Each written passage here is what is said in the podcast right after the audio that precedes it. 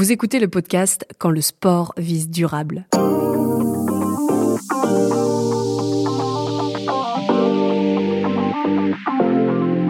On parle d'environnement, de handicap, de biodiversité, d'égalité de genre ou encore d'éducation. Tout ça en lien avec le sport.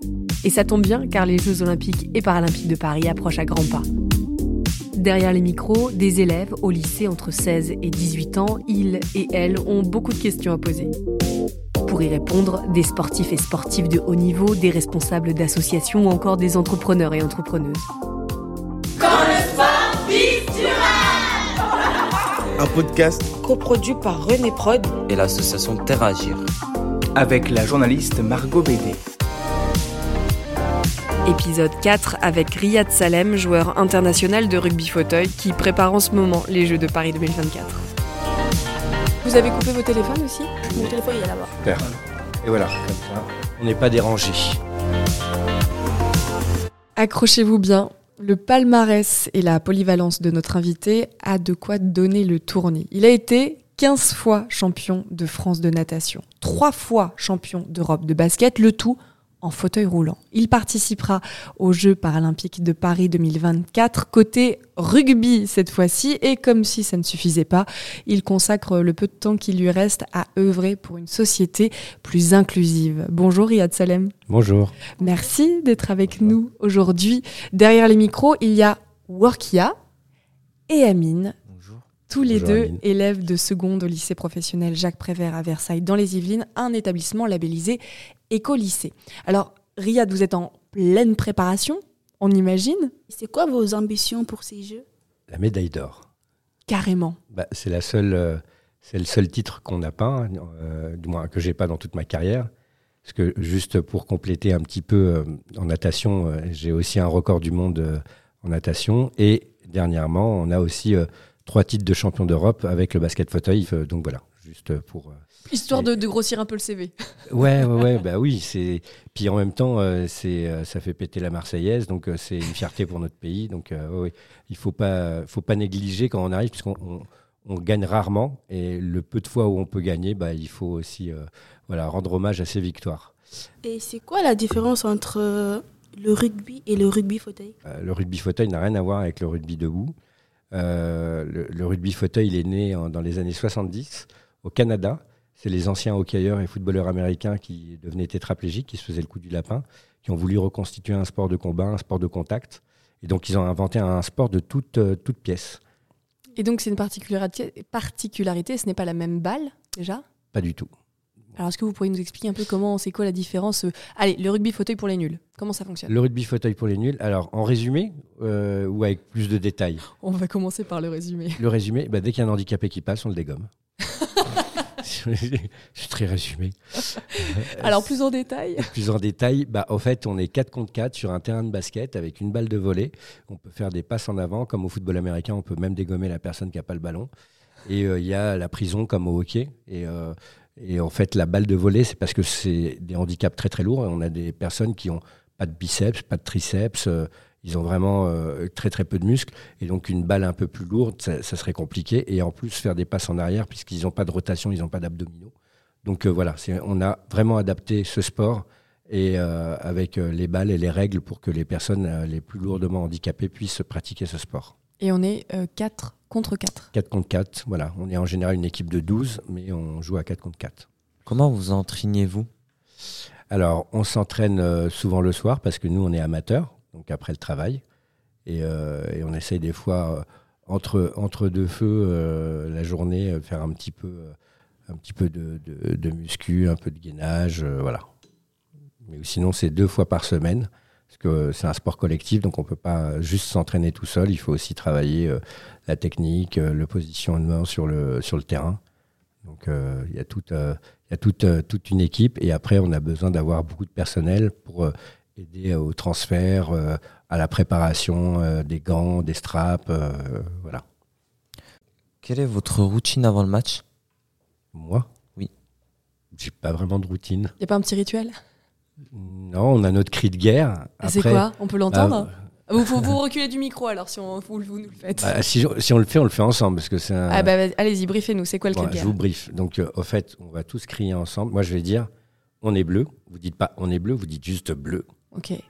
Je vais dire on est rouge. Euh, voilà.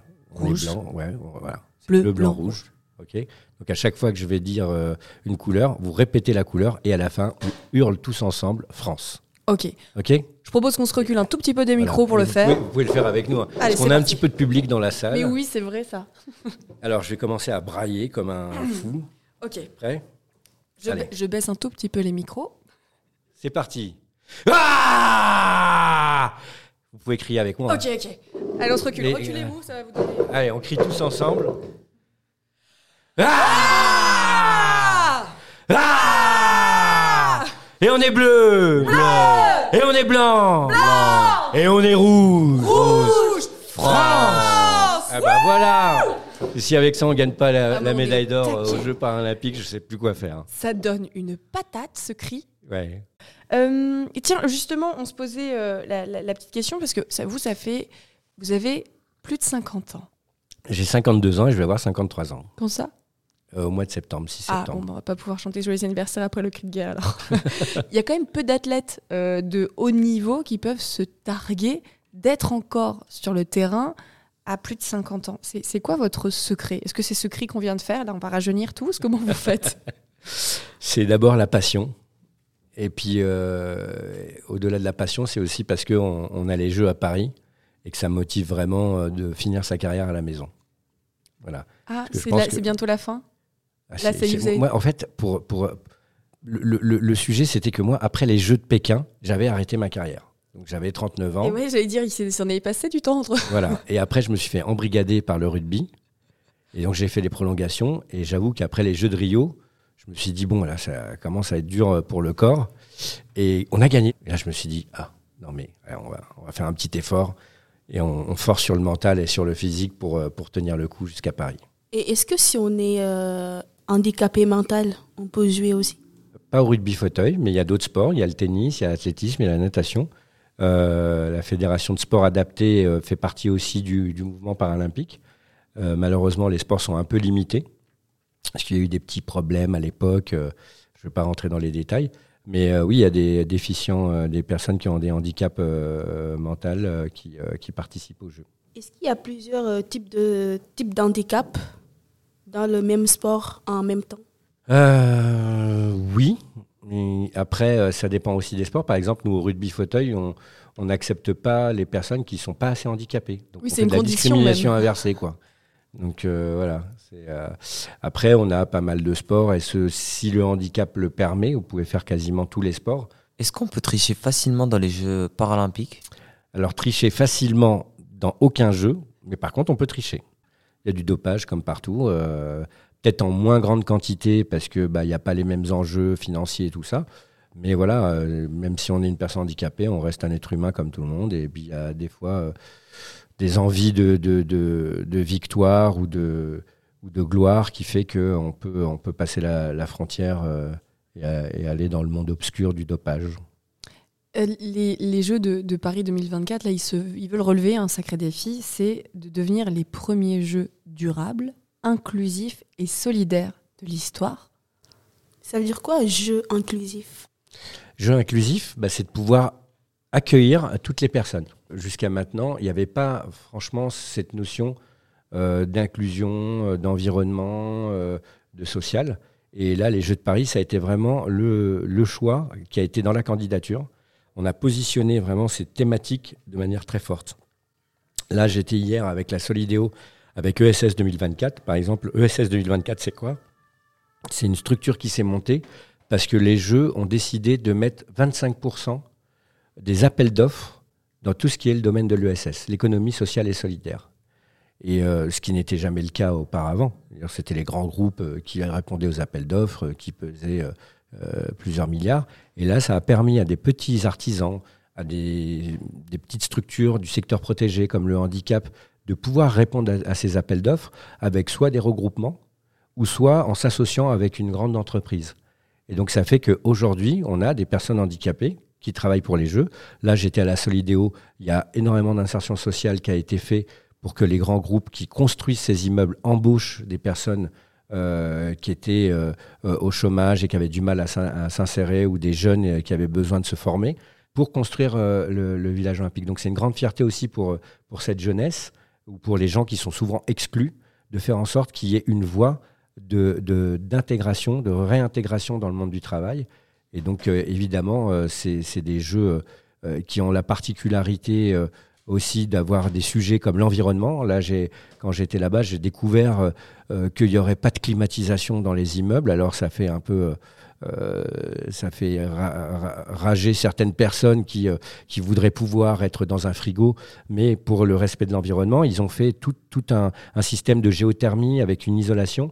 Donc, ça va être les premiers jeux où on teste des choses qui n'existaient pas. Et c'est la première fois que les Jeux olympiques et paralympiques sont vraiment fusionnés ensemble. Moi, je suis dans le, com- oui, le logo, on s'est battu pour ça. Moi, je suis dans le, dans le comité d'organisation, dans le CA des Jeux. Et euh, on embauche, les- on respecte les fameux 6% comme n'importe quelle entreprise d'embauche de, de collaborateurs et collaboratrices en situation de handicap. Et ils sont pas juste là pour faire joli, ils ont des postes à responsabilité, c'est des décideurs. Et, et ça, c'est très important, c'est c'est du jamais vu. Alors justement, on, on attend euh, 350 000 visiteurs en situation de, de handicap pour ces Jeux de Paris. Est-ce qu'il y aura assez de place pour eux? Alors, la place, euh, ça dépend du handicap. C'est-à-dire que dans le handicap, tous les gens ne sont pas en fauteuil. Donc, la majorité sont euh, debout, euh, que ce soit les personnes aveugles, les personnes malmarchantes ou des personnes qui ont des handicaps sensoriels, que ce soit sourds ou malentendants. Et après, pour les fauteuils, normalement, c'est prévu. Donc, il devrait y avoir assez de place pour tout le monde, puisqu'on a prévu d'augmenter les places pour les fauteuils. Euh, donc, je pense qu'on ne devrait pas avoir de soucis pour accueillir euh, toutes les personnes handicapées. Il n'y a pas euh, de parité dans les, du côté des Jeux, des jeux paralympiques, contrairement aux Jeux olympiques. Comment l'expliquez-vous? Moi, je ne peux pas trop expliquer. Je pense que c'est une question de, de société. C'est les choses évoluent. Il y a de plus en plus de, de femmes qui pratiquent le sport. Il y a quelques décennies, les femmes aussi aux Jeux Olympiques n'étaient pas forcément énormément représentées. Le paralympisme, ça fait un peu plus d'une cinquantaine d'années que ça existe. Donc, je pense que le temps de laisser l'évolution euh, se faire. Et euh, je pense que oui, avec les Jeux de Paris, il y aura peut-être plus de femmes qui souhaiteront euh, s'embarquer dans le sport. En tout cas, nous, on, essaye dans notre association de développer le sport féminin. Parce qu'on trouve que c'est important. On a lancé la Women's Cup, on a créé la première équipe 100% féminine en basket et on est en train de réfléchir de faire une équipe 100% féminine de rugby fauteuil.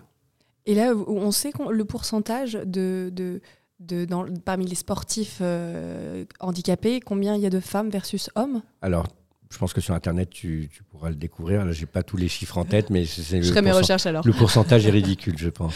En, en tout cas, euh, un, un chiffre que j'ai trouvé, euh, qui n'était pas bien compliqué à trouver d'ailleurs, c'est qu'il y a 12 millions euh, de personnes euh, handicapées en France. Et d'après la Fédération française de handisport, il y a environ 32 000 licenciés. Comment encourager les personnes handicapées à pratiquer un sport? Compliqué. euh, en fait, le, le- le sport, c'est quand même quelque chose de très personnel. Nous, on a un programme qui s'appelle Cap Résilience. On va dans les hôpitaux, les centres de rééducation pour enclencher une dynamique à travers le sport et donner envie aux gens parce qu'on sait l'importance du sport pour une personne euh, lambda, mais d'autant plus pour une personne handicapée. On, on en a parlé euh, tout à l'heure, vous avez euh, fondé en 95 l'association CAPSA, donc c'est Cap Sport, Art, Aventure, Amitié. Quel est son but? Eh ben, c'est déjà de, de faire faire du sport, puisqu'il y a le- l'objectif, euh, euh, nos passions, c'est le sport. On a de l'art aussi, de promouvoir euh, des artistes handicapés euh, et de faire changer euh, les mentalités, de faire changer le regard et d'inverser les mondes. Parce qu'aujourd'hui, on est beaucoup dans l'inclusion à sens unique, où c'est les personnes handicapées qui doivent s'intégrer dans le milieu ordinaire. Et nous, on se bat pour que ça soit l'inverse. On fait en sorte que euh, les personnes ordinaires s'intègrent dans le milieu extraordinaire du monde du handicap. Parce qu'une porte plus large, une rampe, un ascenseur n'empêche personne de, de, euh, rentrer, de sortir, de, de, de bouger. Et le mouvement, c'est la vie, c'est la liberté. Et nous, on pense que l'évolution d'une société intelligente, civilisée, c'est d'aller plutôt vers le milieu du handicap, parce qu'au final, on prolonge la vie, mais on ne prolonge pas l'autonomie. Donc quand vous aurez 90 ans, et si vous avez construit votre maison avec plein d'escaliers partout, bah, vous allez être bien embêté. Est-ce que euh, Amine et, et Warkia, vous êtes euh, déjà assis dans un fauteuil roulant et essayer de déambuler avec, de vivre, euh, de voir ce que, ce que ça pouvait être, les contraintes que vous pouvez avoir? Non, pas du tout. Non, pas du tout. Est-ce que ça, c'est des choses que vous faites aussi, des... qu'on se rende Tous compte hein, quand on dit inverser les mondes? Ouais. Mais en fait, nous, on inverse les mondes, non pas pour. euh, on a une philosophie, c'est pas pour montrer la difficulté d'être handicapé, parce que c'est pas notre sujet. Nous, c'est le vivre ensemble. Donc, si on peut jouer ensemble, on a été un des premiers clubs à mettre des personnes qui n'avaient pas de handicap sur les fauteuils. Si on arrive à jouer ensemble, on peut jouer, on peut vivre ensemble. C'est ça l'objectif, c'est de la prise de conscience. Nous, Là, les bipèdes se prennent une raclée quand ils sont pas en forcément, parce qu'à partir d'un à partir d'un moment où ils s'entraînent vraiment, ils deviennent très très bons. Donc euh, le, le- le- le- le sujet, il est, il est vraiment de, de faire ensemble. C'est pas euh, le handicap contre les personnes non handicapées, c'est ensemble. C'est les humains ensemble, qui, quelle que soit votre euh, différence. Et nous, on a on a un leitmotiv un peu dans, l'association, c'est ne vous demandez pas ce que vous pouvez faire pour les personnes handicapées, mais ce que les personnes handicapées peuvent faire pour vous. Et notre philosophie, c'est de faire en sorte que, puisqu'on adore la norme dans notre pays, bah, que la norme, c'est la différence. On est tous différents, donc on est tous euh, normaux. En ce qui vous concerne, vous, en plus, c'est quelque chose qui a été, entre guillemets, inné, puisque vous êtes né comme ça, il n'y a pas eu un, changement, il n'y a pas eu d'accident. Euh, c'est euh, justement, on va, on va remonter un petit peu le temps. Vous, vous êtes né en Tunisie, et à l'âge de un peu avant deux ans, vous devez partir en France. Euh, Est-ce que vous pourriez nous expliquer un petit peu pourquoi?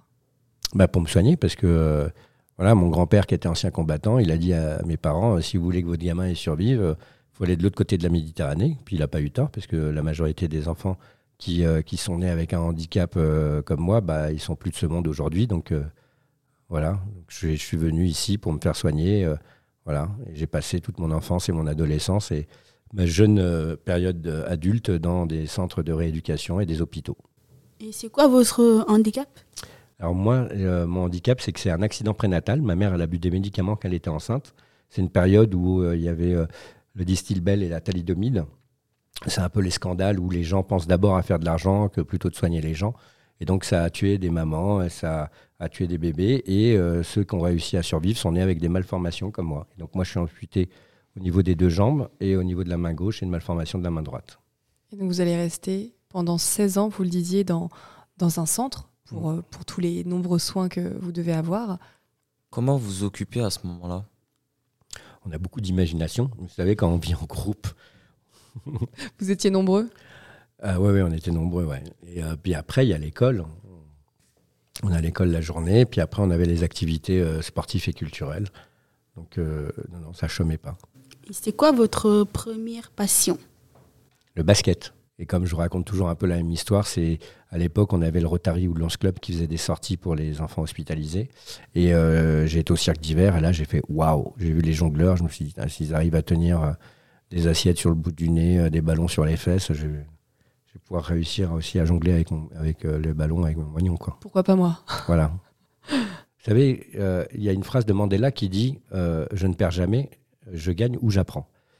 Donc oui, il ne faut pas avoir peur de l'échec et, et l'échec fait partie de notre apprentissage. On avait une question un peu plus technique euh, avec Amine. Aujourd'hui, vous êtes athlète de haut niveau. Euh, quel est votre régime alimentaire au quotidien? Ouais, moi, je ne suis pas le bon exemple. hein. Ah, c'est-à-dire Ben, moi, j'essaie de manger un peu de tout, raisonnablement. Je ne fais pas des régimes euh, draconiens comme des copains euh, qui peuvent euh, le faire. hyper protéiné ou des trucs ouais, comme ça? non, c'est pas trop mon truc. Moi, j'adore les pâtes. Je mange des pâtes tous les soirs. C'est euh, vrai. Non, j'ai pas, j'ai pas vraiment de régime particulier. Je fais attention, évidemment, quand on est en compétition, à pas manger de viande rouge ou des choses comme ça. Et euh, bon, j'ai un petit souci de santé. Avant, j'étais végétarien. Et euh, bah, avec, après le souci de santé, j'avais perdu 25 kilos et j'arrivais pas à reprendre du poids. Et donc, il a fallu que je remange de la protéine animale pour pouvoir reprendre du poids. Ah, ça a dû être dur ça pour un végétarien quand même. Ouais. Et bah, surtout que bah, quand vous, fait- vous pesez euh, 25 kilos en moins en rugby, vous volez quoi. quand on vous dégomme, ouh Parce Oh, que la pas de quartier. Et donc là, oui, donc aujourd'hui, viande. bah, j'ai repris, euh, j'ai repris mon poids. euh, voilà. Et vous avez des projets pour l'avenir? Ah, J'en ai plein. Euh, là, bah, déjà développé Educap City. Euh, on travaille sur la cité universelle. On a gagné un concours à réinventer Paris 2, donc euh, un immeuble de 33 000 mètres carrés où tout est pensé sur l'accessibilité universelle. Et euh, donc ça sera à Porte de Pantin et ça sortira de terre normalement, si tout va bien, en 2026. Génial. Ouais. Donc, euh, même après, euh, donc même enfin, après les JO, en tout cas, ça manque pas de, vous manquez pas de projet. Non, parce qu'au fait, j'ai mes projets, puisqu'on est, euh, comme je disais, amateur. Mm. Donc, on a aussi notre vie professionnelle qui euh, bah, qui s'arrête pas, hein, qui est au quotidien. Développer l'association, euh, euh, faire en sorte que euh, là, on a monté une entreprise euh, avec, des, avec un ami alsacien, qui est un vigneron alsacien, pour promouvoir les produits réalisés par euh, les personnes handicapées, qui s'appelle Tel Quel. Donc, euh, voilà, on a beaucoup de sujets euh, sur lesquels euh, voilà, on a, notre vie est bien remplie. Plus à côté, bah, mon travail de consultant conférencier. euh, Vous ne vous ennuyez pas. non, ça va. Quel conseil donneriez-vous à des personnes en situation de handicap? Essayez, tentez. Si vous avez une passion, essayez de trouver votre passion. Et puis avancez euh, à la vitesse, euh, à la vitesse qui vous convient, quoi. Et euh, même si euh, ça n'aboutit pas euh, au départ, bah, ça vous aura fait découvrir pas mal de choses. Le chemin est, est riche de, de rencontres et de- d'opportunités. Et donc euh, voilà. Moi, jamais j'aurais imaginé, en faisant euh, juste du basket, euh, vivre la vie que j'ai aujourd'hui. Donc euh, c'est c'est grâce à cette passion. Et euh, voilà, si vous avez une passion, la musique, l'art, la littérature, le cinéma, n'importe quoi, je sais pas, la vie des papillons, Foncez. ouais, foncez dans votre passion. Et vous avez des conseils pour nous aussi? Eh ben, continuez la radio. non, mais pareil, euh, je je sais pas, c'est quoi vos passions Qu'est-ce qui vous fait vibrer au fait? C'est euh, essayer d'apprendre à vous découvrir parce que là, vous êtes en plein chantier, vous êtes jeune, donc les hormones vont venir euh, travailler votre corps et votre esprit. Et après, ben, il y a toujours par contre quelque chose qui est euh, une ligne dans, dans notre être qui fait que d'un seul coup, il y a quelque chose qui nous fait vibrer. Et aller chercher cette vibration de, dans votre corps, dans votre âme, dans votre tête, qui fait que, waouh, là, vous dites, j'ai pas besoin de faire d'efforts. Moi, je sais que le basket, ça a été ça, au fait, quand j'étais euh, en rééducation. Euh, on me faisait faire des gestes pour me euh, remuscler le corps ou avoir une, une fonction ou une autonomie. C'était douloureux. Et quand je vois que dans le sport, je me faisais mais dix fois plus mal, mais j'avais le sourire. Et donc, c'est ça aussi, c'est quand vous allez trouver quelque chose qui vous fait vibrer, ben, en fait, ce sera plus un effort. Et voilà. Et ben, moi, ça a été le basket. Et donc après, bah, la rééducation, elle était facile parce que les, les mêmes mouvements, euh, je, je les répétais à l'infini euh, pour aller chercher la perfection. Alors quand le kiné il me disait bon allez, euh, oh, quand est-ce que ça s'arrête? Oui, oui, il y avait pas. le- euh, il y avait un but derrière quand même, mais c'était Oui. pas aussi plaisant. Il que- n'était pas patient. C'est-à-dire qu'au fait, le problème, c'est que le but, même s'il est important pour vous, pour votre existence, pour votre futur, quand on est jeune, on ne le comprend pas. C'est, c'est, ça ne se connecte pas. Par contre, quand vous avez une passion, vous voyez pas le but de... euh, mais c'est le quotidien qui vous fait vibrer. Si, si, si le matin, tu as envie de te lever et d'aller jouer à la balle, parce que euh, voilà, c'est le truc qui te fait que ça te fait bouger, bah, surtout quand on est ado, bouger, c'est dur. hein. Euh, et ben ouais, faut suivre ça quoi. Je sais pas si toi c'est la danse, si c'est, je sais pas. Chacun a sa passion et il faut, euh, faut vraiment embrasser, enlacer sa passion et, et s'accrocher à elle parce que elle vous embarquera dans des, dans des mondes incroyables quoi. Merci, Riyad. Salem, d'être venu nous voir. De rien. On vous souhaite quoi? Une médaille d'or? Bah oui, la médaille d'or. La médaille d'or pour les Jeux? Allez, Absolument, ramenez euh, la médaille d'or à la maison alors. absolument. On va faire, on va faire le nécessaire. Et n'oubliez pas d'être heureux. Promis. Quand le sport vise durable, un podcast coproduit par René Prod et l'association Terragir en partenariat avec l'ADEME. Merci aux équipes de Jeunes Reporters pour l'environnement et d'Éco-École pour l'accompagnement pédagogique. Écolosport et Convergence pour leur appui. Un grand merci également au lycée professionnel Jacques Prévert pour son accueil. Si vous avez aimé ce podcast, n'hésitez pas à en parler autour de vous, à le partager et si le cœur vous en dit, à nous mettre 5 étoiles sur votre plateforme d'écoute préférée. Et voilà, c'est tout bon Ouais. Trop, trop bien. Ouais.